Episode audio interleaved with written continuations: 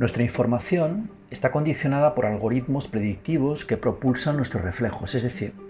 no encontramos lo que buscamos, y sí lo que los grandes espías cibernéticos quieren que encontremos. Existe una ausencia de recato temporal para entender la información y generar decisiones autónomas debido a que el frequency event cada día es menor, es decir, poquísimo tiempo entre los eventos para evitar pensar, clave para usurpar ese poder de decisión.